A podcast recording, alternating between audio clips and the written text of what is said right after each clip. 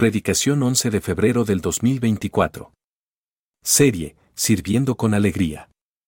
Tema, Ejemplos de Servicio. Cita, Filipenses, capítulo 2, versículos 19 al 30. Durante estos domingos, en lo que llegas ahí a Filipenses, hemos platicado un poco sobre la importancia de la oración para poder desempeñar un buen servicio. Hemos aprendido qué necesario es que nuestra fe sea puesta a prueba para hallar si es verdadera y entonces podamos servir en medio de la adversidad. También platicamos y hemos entendido que el servidor puede y debe, porque es la meta del servicio, expresar a Cristo y todo el fruto del Espíritu que hay en los creyentes. Acompáñame a orar para poner este tiempo en manos del Señor y después leemos el pasaje que vamos a estudiar el día de hoy. Señor, te damos gracias por tu palabra, gracias por tu bondad, por tu fidelidad y gracias porque una vez más nos permites estar aquí reunidos, Señor, sin temor de que nadie entre por estas puertas y nos persiga y nos encarcele, Señor, sino que libremente podemos venir a ti, estudiar lo que tú quieres hablarnos, meditar, Señor, en lo que tú quieres explicarnos esta tarde, Padre, y poder seguir creciendo y seguir edificándonos los unos a los otros. Señor, ponemos esta reunión en tus manos, pedimos que tu Santo Espíritu se mueva en este lugar para que podamos entender lo que tú quieres hablarnos y para que lo podamos poner en práctica cuando el momento oportuno así lo requiera. Gracias Señor, todo esto en el nombre de Jesús. Amén y amén. Filipenses capítulo 2, ¿ya estás ahí? Versículos 19 al 30. Dice Pablo, espero en el Señor Jesús enviaros pronto a Timoteo para que yo también esté de buen ánimo al saber de vuestro estado, pues a ninguno tengo del mismo ánimo y que tan sinceramente se interese por vosotros, porque todos buscan lo suyo propio, no lo que es de Cristo Jesús. Pero ya conocéis los méritos de Él, que como hijo a padre ha servido conmigo en el Evangelio.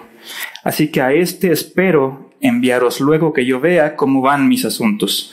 Y confío en el Señor que yo también iré pronto a vosotros. Mas tuve por necesario, versículo 25, enviaros a Epafrodito, mi hermano y colaborador y compañero de milicia, vuestro mensajero y ministrador de mis necesidades porque él tenía gran deseo de veros a todos vosotros, y gravemente se angustió porque habíais oído que había enfermado, pues en verdad estuvo enfermo, a punto de morir, pero Dios tuvo misericordia de él, y no solamente de él, sino también de mí, para que yo no tuviese tristeza sobre tristeza. Así que le envío con mayor solicitud, para que al verle de nuevo os gocéis, y yo esté con menos tristeza. Recibidle pues en el Señor con todo gozo y tened en estima a los que son como Él, porque por la obra de Cristo estuvo próximo a la muerte, exponiendo su vida para suplir lo que faltaba en vuestro servicio a mí o por mí. Hay un autor cristiano que escribió algunos textos que tienen muchísima relación con lo que queremos explicar el día de hoy. En palabras sencillas, este autor escribió que la vida que vale la pena vivir no es para consumirla en nosotros mismos. Repito, la vida que vale la pena vivir no es para consumirla en nosotros mismos. Y otra de las ideas que este autor escribió es que la meta de la vida es dar gloria a Dios haciendo el bien para otros. Y es que la salvación que ha llegado a nosotros por medio de nuestra confianza depositada en el sacrificio de Cristo en la cruz, tiene que manifestarse hacia el mundo, hacia el mundo exterior, tiene que manifestarse de distintas maneras en nuestras vidas. Pues como dice Pablo en su segunda carta a Corintios capítulo 5 versículos 14 y 15, el amor de Cristo nos constriñe. ¿Qué es eso de que nos constriñe? Nos impulsa. ¿Y a qué nos impulsa el amor de Cristo? A que aquellos que hemos sido salvados por Cristo ya no vivamos para nosotros, sino vivamos para aquel que nos amó, que murió y que resucitó por nosotros. Déjame hacer una aclaración importante porque es la premisa principal de esta enseñanza. Y apúntalo, si tú tomas notas, toma nota de esto que vamos a decir, porque vivir para Jesús implica vivir para otros. Repito, vivir para Jesús implica vivir para otros. Quizás el versículo clave para entender este aspecto tan importante del servicio lo encontramos en este mismo capítulo 2, versículos 3 y 4, que te pido me acompañes a leer todos juntos para que veamos y entendamos de lo que vamos a hablar el día de hoy. Ahí mismo en Filipenses capítulo 2, versículo 3. ¿Estás ahí? Vamos a leerlo todos juntos. Capítulo 2, versículo 3. Una, dos, tres. Nada hagáis por contienda o por vanagloria antes bien, con humildad, estimando cada uno a los demás como superiores a él mismo, no mirando cada uno por lo suyo propio, sino cada cual también por lo de los otros. ¿Te diste cuenta de lo que acabas de leer? Hay dos reglas básicas, dos reglas bien sencillas para el servicio. Considerar a los demás como superiores a nosotros mismos y ocuparnos no solo en nuestros intereses, sino también en los intereses de los demás. Y después de haber dejado clara la teoría, después de haber establecido las reglas y las bases sobre las cuales Pablo explica y aborda el tema del servicio, Pablo pasa ahora a la práctica. Y a lo largo del capítulo 2, Pablo recurre a cuatro ejemplos que representan en qué consiste esta situación de vivir considerando a los demás como superiores a nosotros mismos. Evidentemente, el primer lugar es el ejemplo de Cristo. Pablo recurre en primer lugar a la vida de Jesús porque evidentemente la vida de Cristo es digna de ser imitada. Ahí mismo en Filipenses 2, capítulo 5, nos da Pablo la instrucción. Haya pues en vosotros este mismo sentir que hubo en Cristo. ¿Cuál fue este mismo sentir que hubo en Cristo? No se aferró, te lo sabes, no se aferró a ser igual a Dios como cosa que aferrarse, tampoco se aferró a ser de los hombres más poderosos, sino que se humilló. Y se humilló de tal manera que no obstante haberse encarnado y haber tomado esta forma humana que tú y yo tenemos, se humilló de mayor manera hasta volverse un siervo un esclavo. La palabra siervo a lo mejor suena muy, muy eh, bonita, pero la palabra siervo significa esclavo. Y eso fue lo que Cristo vino a hacer a este mundo, vino a ser un esclavo de todos aquellos a los cuales le sirvió. Y no contento con haberse humillado hasta esa posición de esclavo, Cristo fue un esclavo obediente, yendo hasta la muerte y la muerte de cruz, esa muerte horrible que merecían los criminales de aquella época y que de ninguna manera era lo que Cristo merecía. Esta misma actitud de humildad, de considerar a los demás como superiores a nosotros mismos, es lo que Pablo nos pide tener. ¿Y cuál es la excusa que comúnmente surge en las mentes de hermanos de otras iglesias? Porque aquí no pasa eso, ¿verdad? ¿Cuál es la excusa que pasa por la mente de otros hermanos cuando se nos exhorta a tener esta misma actitud y a seguir el ejemplo de Cristo? ¿Qué viene a tu mente? ¿Cuál es la excusa? ¿Por qué no podemos imitar a Cristo?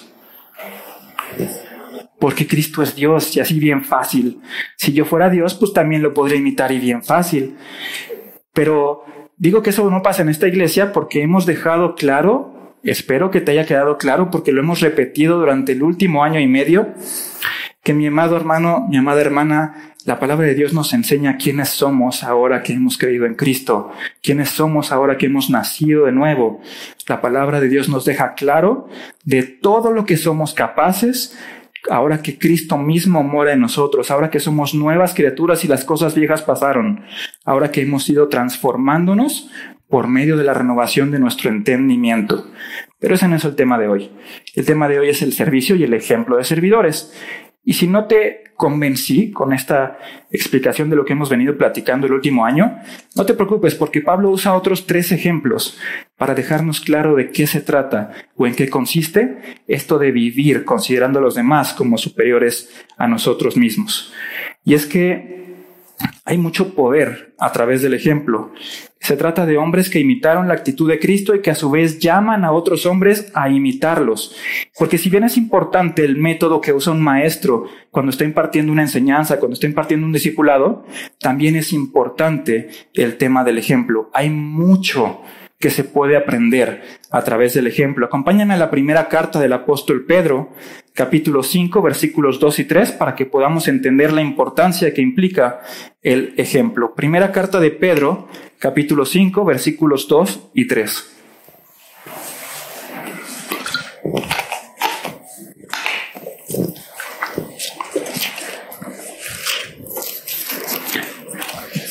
Primera de Pedro, capítulo 5, versículo 2, Pedro escribe, apacentad la grey de Dios que está entre vosotros, cuidando de ella no por fuerza, sino voluntariamente, no por ganancia deshonesta, sino con ánimo pronto, no como teniendo señorío sobre los que están a vuestro cuidado, sino siendo, ¿qué dice? Ejemplos de la grey. Es importante el ejemplo. Es importante no tener señorío sobre aquellos que están bajo nuestro cuidado, sino apacentarlos con el ejemplo. Y acompáñame también a la primera carta que Pablo le escribió a Timoteo para que comprobemos una vez más la importancia del el ejemplo. Primera Timoteo capítulo 4, versículo 12, por favor.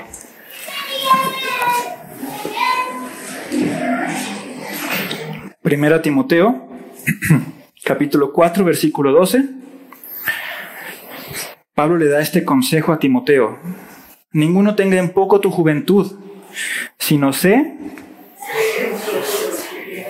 ejemplo de los creyentes en palabra, conducta, amor, espíritu, fe y pureza. Eso es de lo que Pablo va a hablar en la porción que estamos estudiando el día de hoy, del poder del ejemplo.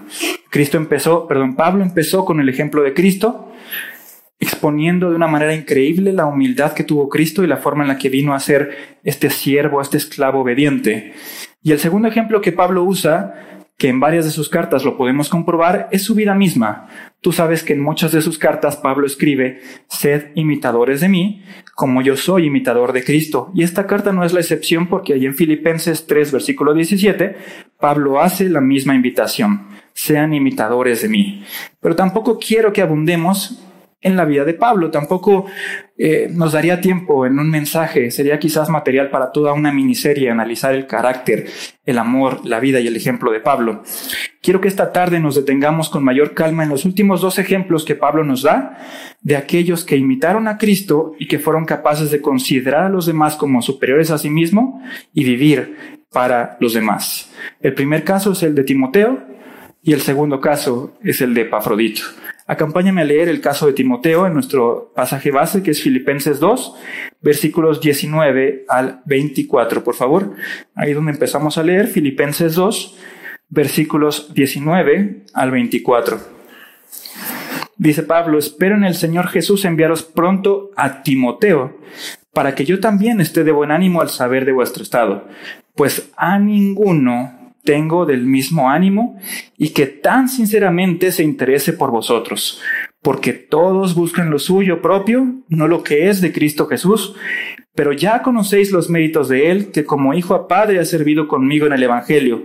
Así que a este espero enviaros, luego que yo vea cómo van mis asuntos, y confío en el Señor, que yo también iré pronto a vosotros. ¿Quién es este Timoteo del que Pablo empieza a hablar en esta carta. Timoteo era un discípulo de Pablo y posiblemente su principal colaborador. Al leer la carta que Pablo le escribió nos damos cuenta de que Timoteo estuvo sirviendo en Éfeso cuando Pablo dejó esa iglesia, llenando el vacío que Pablo dejó cuando dejó de ministrar allí en Éfeso. Recordemos que Pablo escribió esta carta a los filipenses estando preso y hay quienes opinan o quienes creen que Pablo dictó la carta y que Timoteo era quien iba escribiendo lo que Pablo decía. El punto importante aquí es detenernos a ver lo que Pablo dice acerca de este Timoteo. Y es que nosotros podríamos caer en el error de pensar que un colaborador de Pablo, un compañero de Pablo es alguien que puede pararse el cuello y decir, yo soy seguidor de Pablo, yo soy de la escuela de Pablo, todos háblenme de usted porque Pablo y yo somos uno. Y no es así. Pablo está preso. Pablo está preso por lo que enseñaba, por lo que acostumbraba eh, debatir con los judíos. Esa es la razón por la cual Pablo estaba preso. Y si estaba preso Pablo, ten por seguro que Pablo estaba sufriendo en gran manera y que las condiciones en las que Pablo estaba pasando no eran las mejores. Entonces, si tú querías ser un colaborador de Pablo, tenías que estar ahí en la cárcel o en el lugar que lo tuvieran preso, soportando todas las deficiencias de limpieza, de cuidado, de hambre y todo lo que es común cuando tú vas a conocer y a platicar con algún preso. No era ninguna ningún gran mérito ser discípulo de Pablo, sino que implicaba el considerar a Pablo como superior a Timoteo para poder servirle. Y Timoteo estaba ahí, continuamente cerca de Pablo, en medio de todas estas circunstancias, en medio de todos los aprisionamientos, ahí estaba, ahí estaba Timoteo. Y por eso es que Pablo puede fácilmente decir de Timoteo todo lo que dice en este versículo 20. A nadie más tengo con el mismo ánimo que yo es decir, tenemos un mismo sentir. Es decir, Timoteo ve las cosas como yo las veo, dice Pablo. Sinceramente se interesa por vosotros, es decir, siente por los filipenses, los destinatarios de esta carta, lo mismo que Pablo siente. Y ten por seguro que si siente lo mismo que Pablo, ¿te acuerdas que Pablo amaba intensamente a estos filipenses? Entonces ten por seguro que Timoteo se ocupará de su bienestar. Hoy en día, cuando tú y yo escribimos una carta de recomendación para alguien que nos la pide, podemos poner muchas cosas bonitas, echarle flores, como decimos, pero difícilmente te vas a atrever a poner a nadie más tengo como a este que estoy recomendando, porque no parece ser algo muy lindo, ¿no? Porque si dices que nadie más tienes como a este que estás recomendando, significa que todos los demás están descalificados. Y no es como lo más agradable de escuchar. Pero Pablo no tiene ningún problema en decirlo. No tengo a nadie más que piense como yo, que vea las cosas como yo las veo. Y recuerda, estamos analizando estos casos que nos van a ayudar a entender en qué consiste considerar a los demás como superiores a nosotros mismos. Y seguramente no había muchos interesados en seguir a una persona que estuviera encarcelada, no había muchos interesados en guardar las enseñanzas y la doctrina que habían llevado a esa persona a estar encarcelada. Mismo Pablo lo sabía, por eso es que dice en el versículo 21, todos buscan lo suyo, no lo que es de Cristo Jesús. Claro que aquí Pablo está haciendo uso de una hipérbole, de una especie de exageración, porque si en verdad fueran todos, pues eso dejaría fuera a Timoteo y a Pafrodito. Pero a mí me parece que con esta expresión de que todos buscan lo suyo, Pablo la usa con una intención de despertarnos, de exhortarnos, de decir, oye, examínate. Si son todos, tú estás incluido en ese todos y yo estoy incluido en ese todos.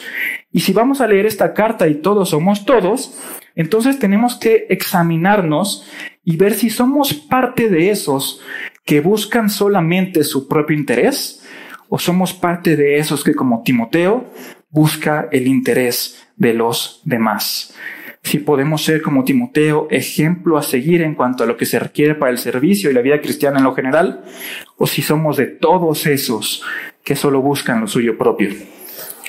Preguntado o dicho de otra manera, la pregunta es, ¿estamos haciendo tesoros aquí en la tierra, donde la polilla y el orín corroen y donde los ladrones minan y hurtan? ¿O estamos haciendo tesoros en los cielos? Timoteo era del mismo sentir que Pablo, un ejemplo a seguir en cuanto a destinar su vida para el beneficio de otros. Tenía un genuino interés y una genuina preocupación por el bienestar espiritual de sus hermanos en Cristo. Un ejemplo de alguien que, como lo hemos mencionado en las citas de ese autor cristiano, daba gloria a Dios haciendo el bien para otros. Fíjate lo que dice el versículo 22. El versículo 22 dice, ya conoces los méritos de él, de Timoteo, que como hijo a padre ha servido conmigo en el Evangelio. Timoteo tenía fama y sus méritos eran bien conocidos por la iglesia de Filipos. Timoteo tenía claro que lo importante era servirle a Pablo, porque otros se iban a ver beneficiados.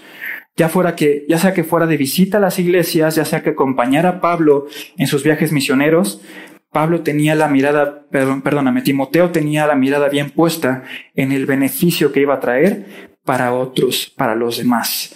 Esa constante búsqueda del bienestar de los demás es lo que implica hacer tesoros en los cielos.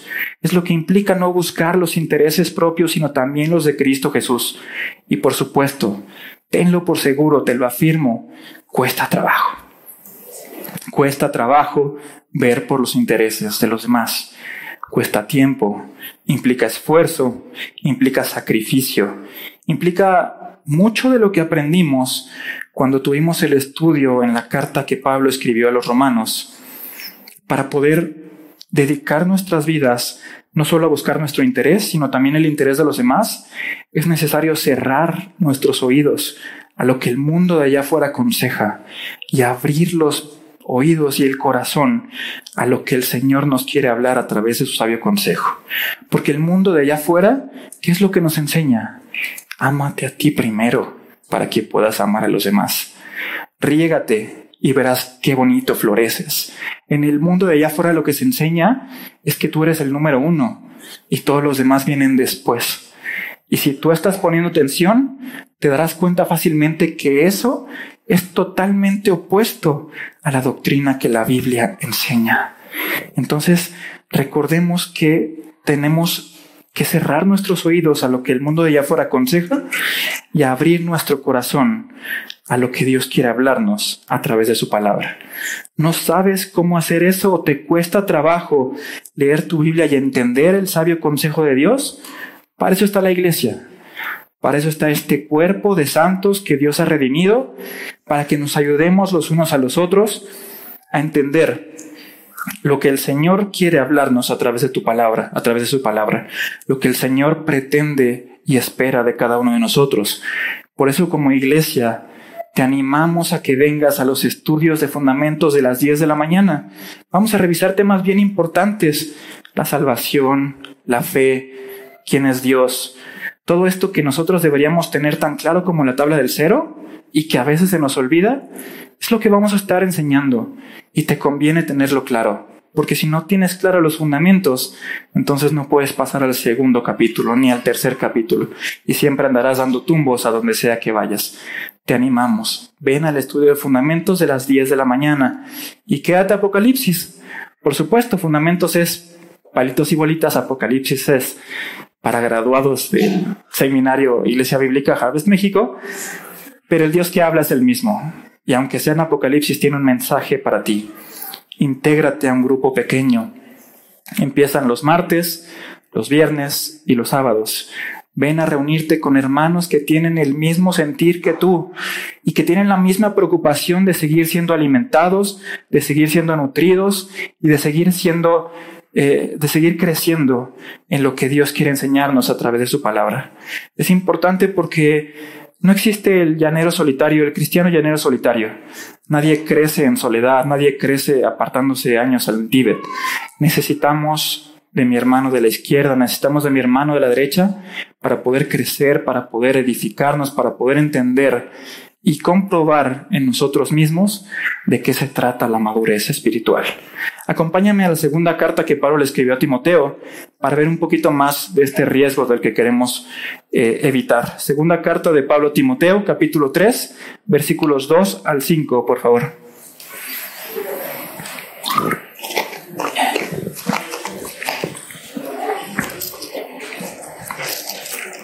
Segunda de Timoteo, capítulo 3, versículos 2 al 5. Dice Pablo, porque habrá hombres amadores de sí mismos, avaros, vanagloriosos, soberbios, blasfemos, desobedientes a los padres, ingratos, impíos, sin afecto natural implacables, calumniadores, intemperantes, crueles, aborrecedores de lo bueno, traidores, impetuosos, infatuados, amadores de los deleites más que de Dios, que tendrán apariencia de piedad, pero negarán la eficacia de ella. A estos evita. Como lo dijimos, este mundo está plagado del amor propio y desde el primer siglo Pablo advierte de estos amadores de sí mismos que si se quedara hasta ahí con todos los adjetivos que, pone, pues ya sería suficientemente malo, pero no. Lo que dice en el versículo 5 es impresionante. Tendrán apariencia de piedad, pero negarán la eficacia de ella. Y el, y el consejo que da Pablo es sencillo. A estos evita. Y es lo mismo que estoy aconsejándote aquí. A estos y a todas las filosofías y corrientes de pensamiento que tengan por objetivo el ámate a ti mismo, a esto evita, porque es contrariamente opuesto a lo que la Biblia enseña. Nosotros estamos llamados a ser diferentes. No debemos vivir para nosotros mismos, sino para Cristo. Y ya entendimos que vivir para Cristo implica vivir para los demás.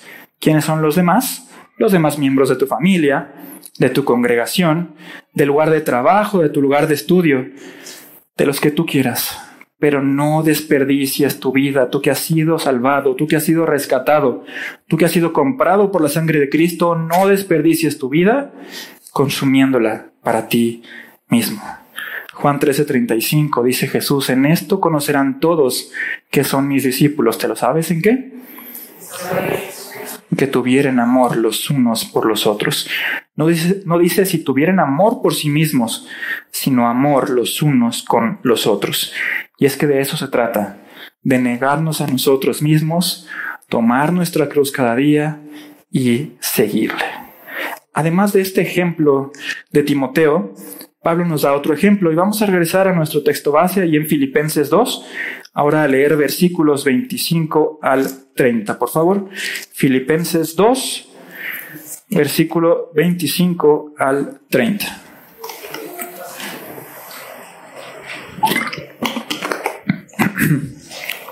Filipenses 2.25 dice Pablo, mas tuve por necesario enviaros a Epafrodito, mi hermano y colaborador y compañero de milicia, vuestro mensajero y ministrador de mis necesidades, porque él tenía gran deseo de veros a todos vosotros, y gravemente se angustió porque habíais oído que había enfermado, pues en verdad estuvo enfermo, a punto de morir pero Dios tuvo misericordia de él, y no solamente de él, sino también de mí, para que yo no tuviese tristeza sobre tristeza.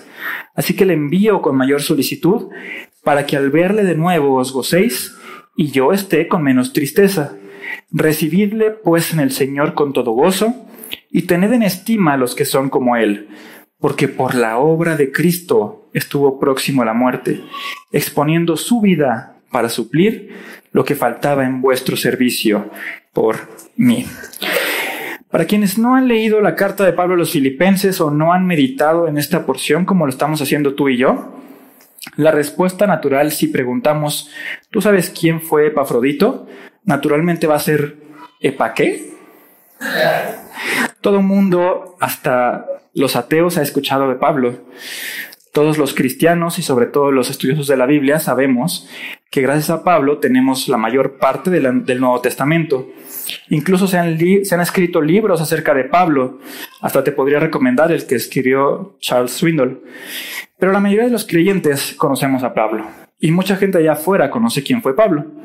La mayoría de los creyentes y lectores de la Biblia sabemos y hemos escuchado algo acerca de Timoteo, y basta con ver el índice de nuestras Biblias para darnos cuenta que hay dos cartas que fueron escritas y dirigidas para este Timoteo. Pero ¿quién carambas fue Epafrodito? Lo que Pablo escribe sobre Epafrodito es impresionante. Y si bien no sabemos cómo es que llegó a creer en el Evangelio, podemos inferir un par de cosas empezando por su nombre. ¿A qué te suena el nombre de Epafrodito? ¿Te recuerda alguna deidad, algún dios de la mitología antigua? ¿A qué te recuerda? Afrodita, exactamente. El nombre de Epafrodito literalmente significa el favorito de Afrodita, por lo que podemos inferir que este Epafrodito proviene de una familia de griegos paganos politeístas que adoraban a todos estos dioses de la antigüedad.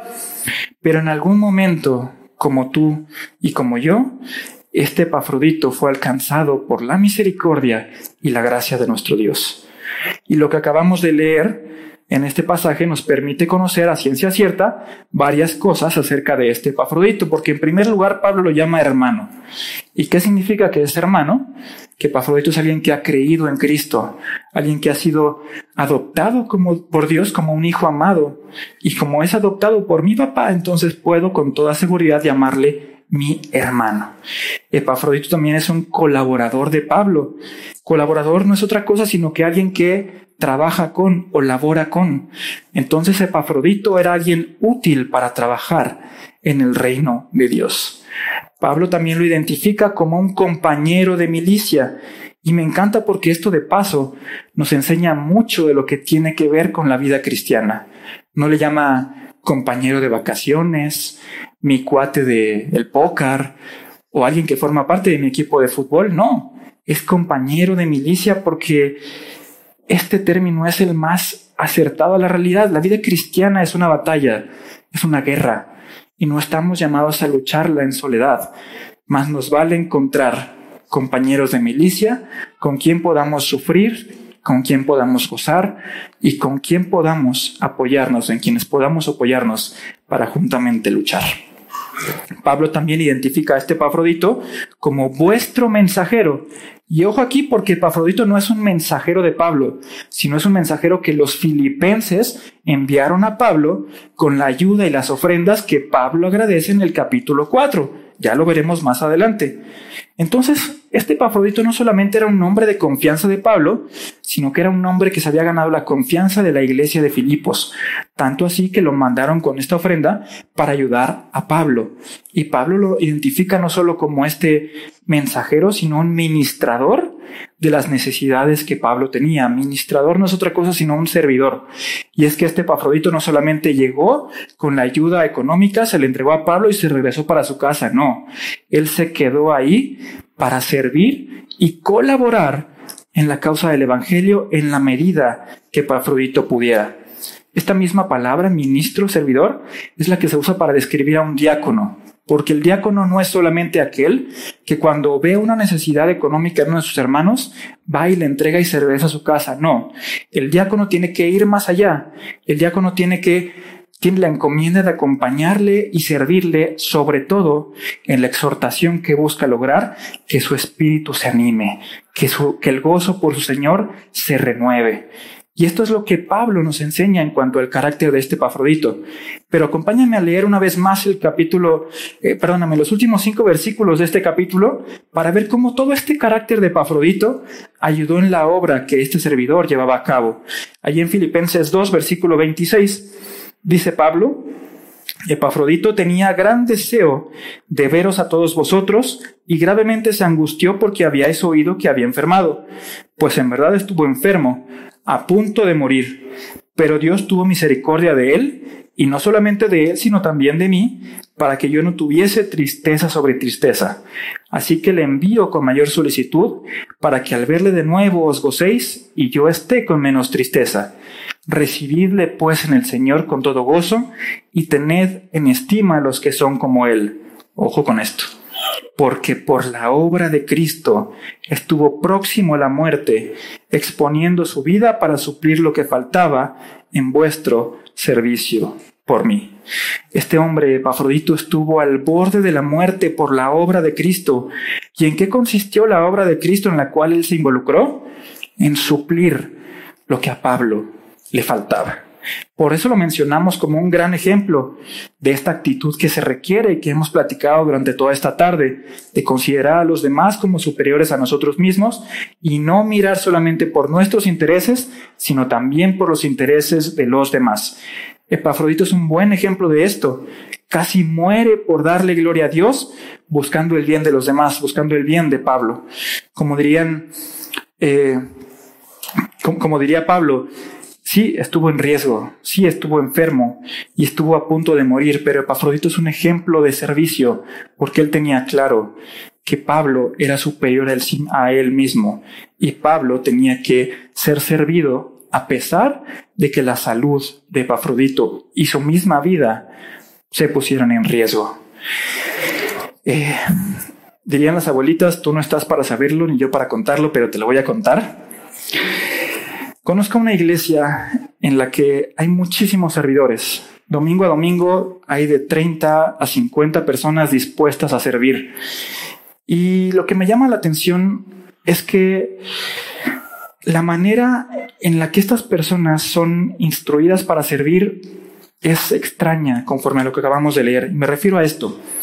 Los líderes buscan constantemente que estos servidores estén sirviendo a Dios. Entonces tienen que estar concentrados 110% en la actividad que se les encarga. Si se te encargó limpiar y acomodar las sillas, limpias y acomodas las sillas. Si, se te encargó limpiar los baños, limpias los baños. No puedes distraerte hablando con tu hermano que está sirviendo, ni mucho menos te vayas a distraer con el asistente que viene a la congregación, aunque lo veas llorando. Y me quedo así de, ¿cómo? ¿A quién están sirviendo entonces? Porque el servicio a Dios implica el servicio a alguien más. Y si no estamos sirviendo a mi hermano, si no estamos sirviendo a mi hermana, entonces no queda claro a quién estamos sirviendo. Repito la premisa general de la enseñanza, porque la actitud correcta del servicio consiste sí en servir a Dios y darle la gloria a Dios, pero darle la gloria a Dios buscando el beneficio de los demás. Suena como a un reto, y si lo dejamos hasta ahí, existe la posibilidad de fallar, existe la posibilidad de intentar darle gloria a Dios a través de buscar el beneficio de los demás. Pero lo que voy a repetirte una vez más es que nosotros, los que hemos creído en Cristo, los que hemos nacido de nuevo, tenemos todo lo que necesitamos para adoptar esta misma actitud importantísima para el servicio. Tenemos la mente de Cristo, lo dice la Biblia. Cristo mismo mora en nosotros y no hay nadie que pueda imitar de mejor manera a Cristo que Cristo mismo. Entonces, como nos pide Pablo, sigamos transformándonos a través de la renovación de nuestro entendimiento para que podamos seguir entendiendo quiénes somos ahora en Cristo, para que podamos seguir aprendiendo de lo que somos capaces y para que podamos tener esta actitud correcta en el servicio. ¿Quieres servir? ¿Quieres saber cómo puedes servir. Dijimos que puedes servir en tu casa, dijimos que puedes servir en tu lugar de trabajo, con tu familia, con tus amigos o con los compañeros de estudio. Pero si tú quieres servir en esta congregación, déjame decirte que hay varias áreas de oportunidad en las cuales, en las cuales puedes servir y en las cuales te necesitamos. No es solamente que tú quieras hacerlo, sino yo te lo digo de este lado, te necesitamos. ¿Te gusta enseñar? ¿Tienes el don de compartir la palabra, de poder explicar claramente los preceptos que Dios habla en ella, hay varias formas de hacerlo. Si eres hombre y quieres enseñar a tus hermanos hombres, acércate con Salatiel. Si eres mujer y quieres compartir tu don con las demás mujeres, por favor busca a Araceli. Y si quieres enseñar a los más chiquitos con ese corazón tan grande que tienen para aprender, búscame a mí o a mi esposa Erika y con mucho gusto te anotamos en las filas para que enseñes a los niños. ¿Te gusta atender las necesidades de los demás, por favor busca a Josué León y a Valeria su esposa para que ellos te puedan incluir en el equipo de anfitriones y estés allá atrás, tras bambalinas, acomodando sillas, saludando a los hermanos, gozándote con ellos, regalándoles una sonrisa, un Kleenex cuando están llorando y poder servirle a los demás. ¿No sabes en dónde puedes servir? ¿No sabes cuál es tu don? Empieza con algo simple. Empieza con, con, con, la sonrisa a tu hermano de la derecha, a tu hermano de la izquierda. Empieza por preguntarle cómo estás, en qué te puedo ayudar, cuál es tu carga, compártemela para que sea más ligera. ¿Tienes experiencia en tu patrimonio? ¿Tienes muchos años de casado? Busca un matrimonio joven al cual tus enseñanzas pueden ser de gran utilidad. ¿Tienes hijos grandes y te, salieron más o menos bien? Busca matrimonios con hijos chicos. Necesitamos tus consejos, necesitamos tu experiencia. ¿No te salieron tan bien tus hijos? Igualmente acércate. Podemos hacer una especie de lecciones aprendidas. Pero hermano, mi hermana que estás aquí, busca a quien ayudar. Busca a alguien a quien pueda hacerle de bendición. No vivas tu vida para ti, Vive tu vida y todos los talentos, habilidades y dones que Dios te ha dado, ponlos al servicio de su cuerpo, al servicio de esta iglesia que Cristo ha comprado con su sangre.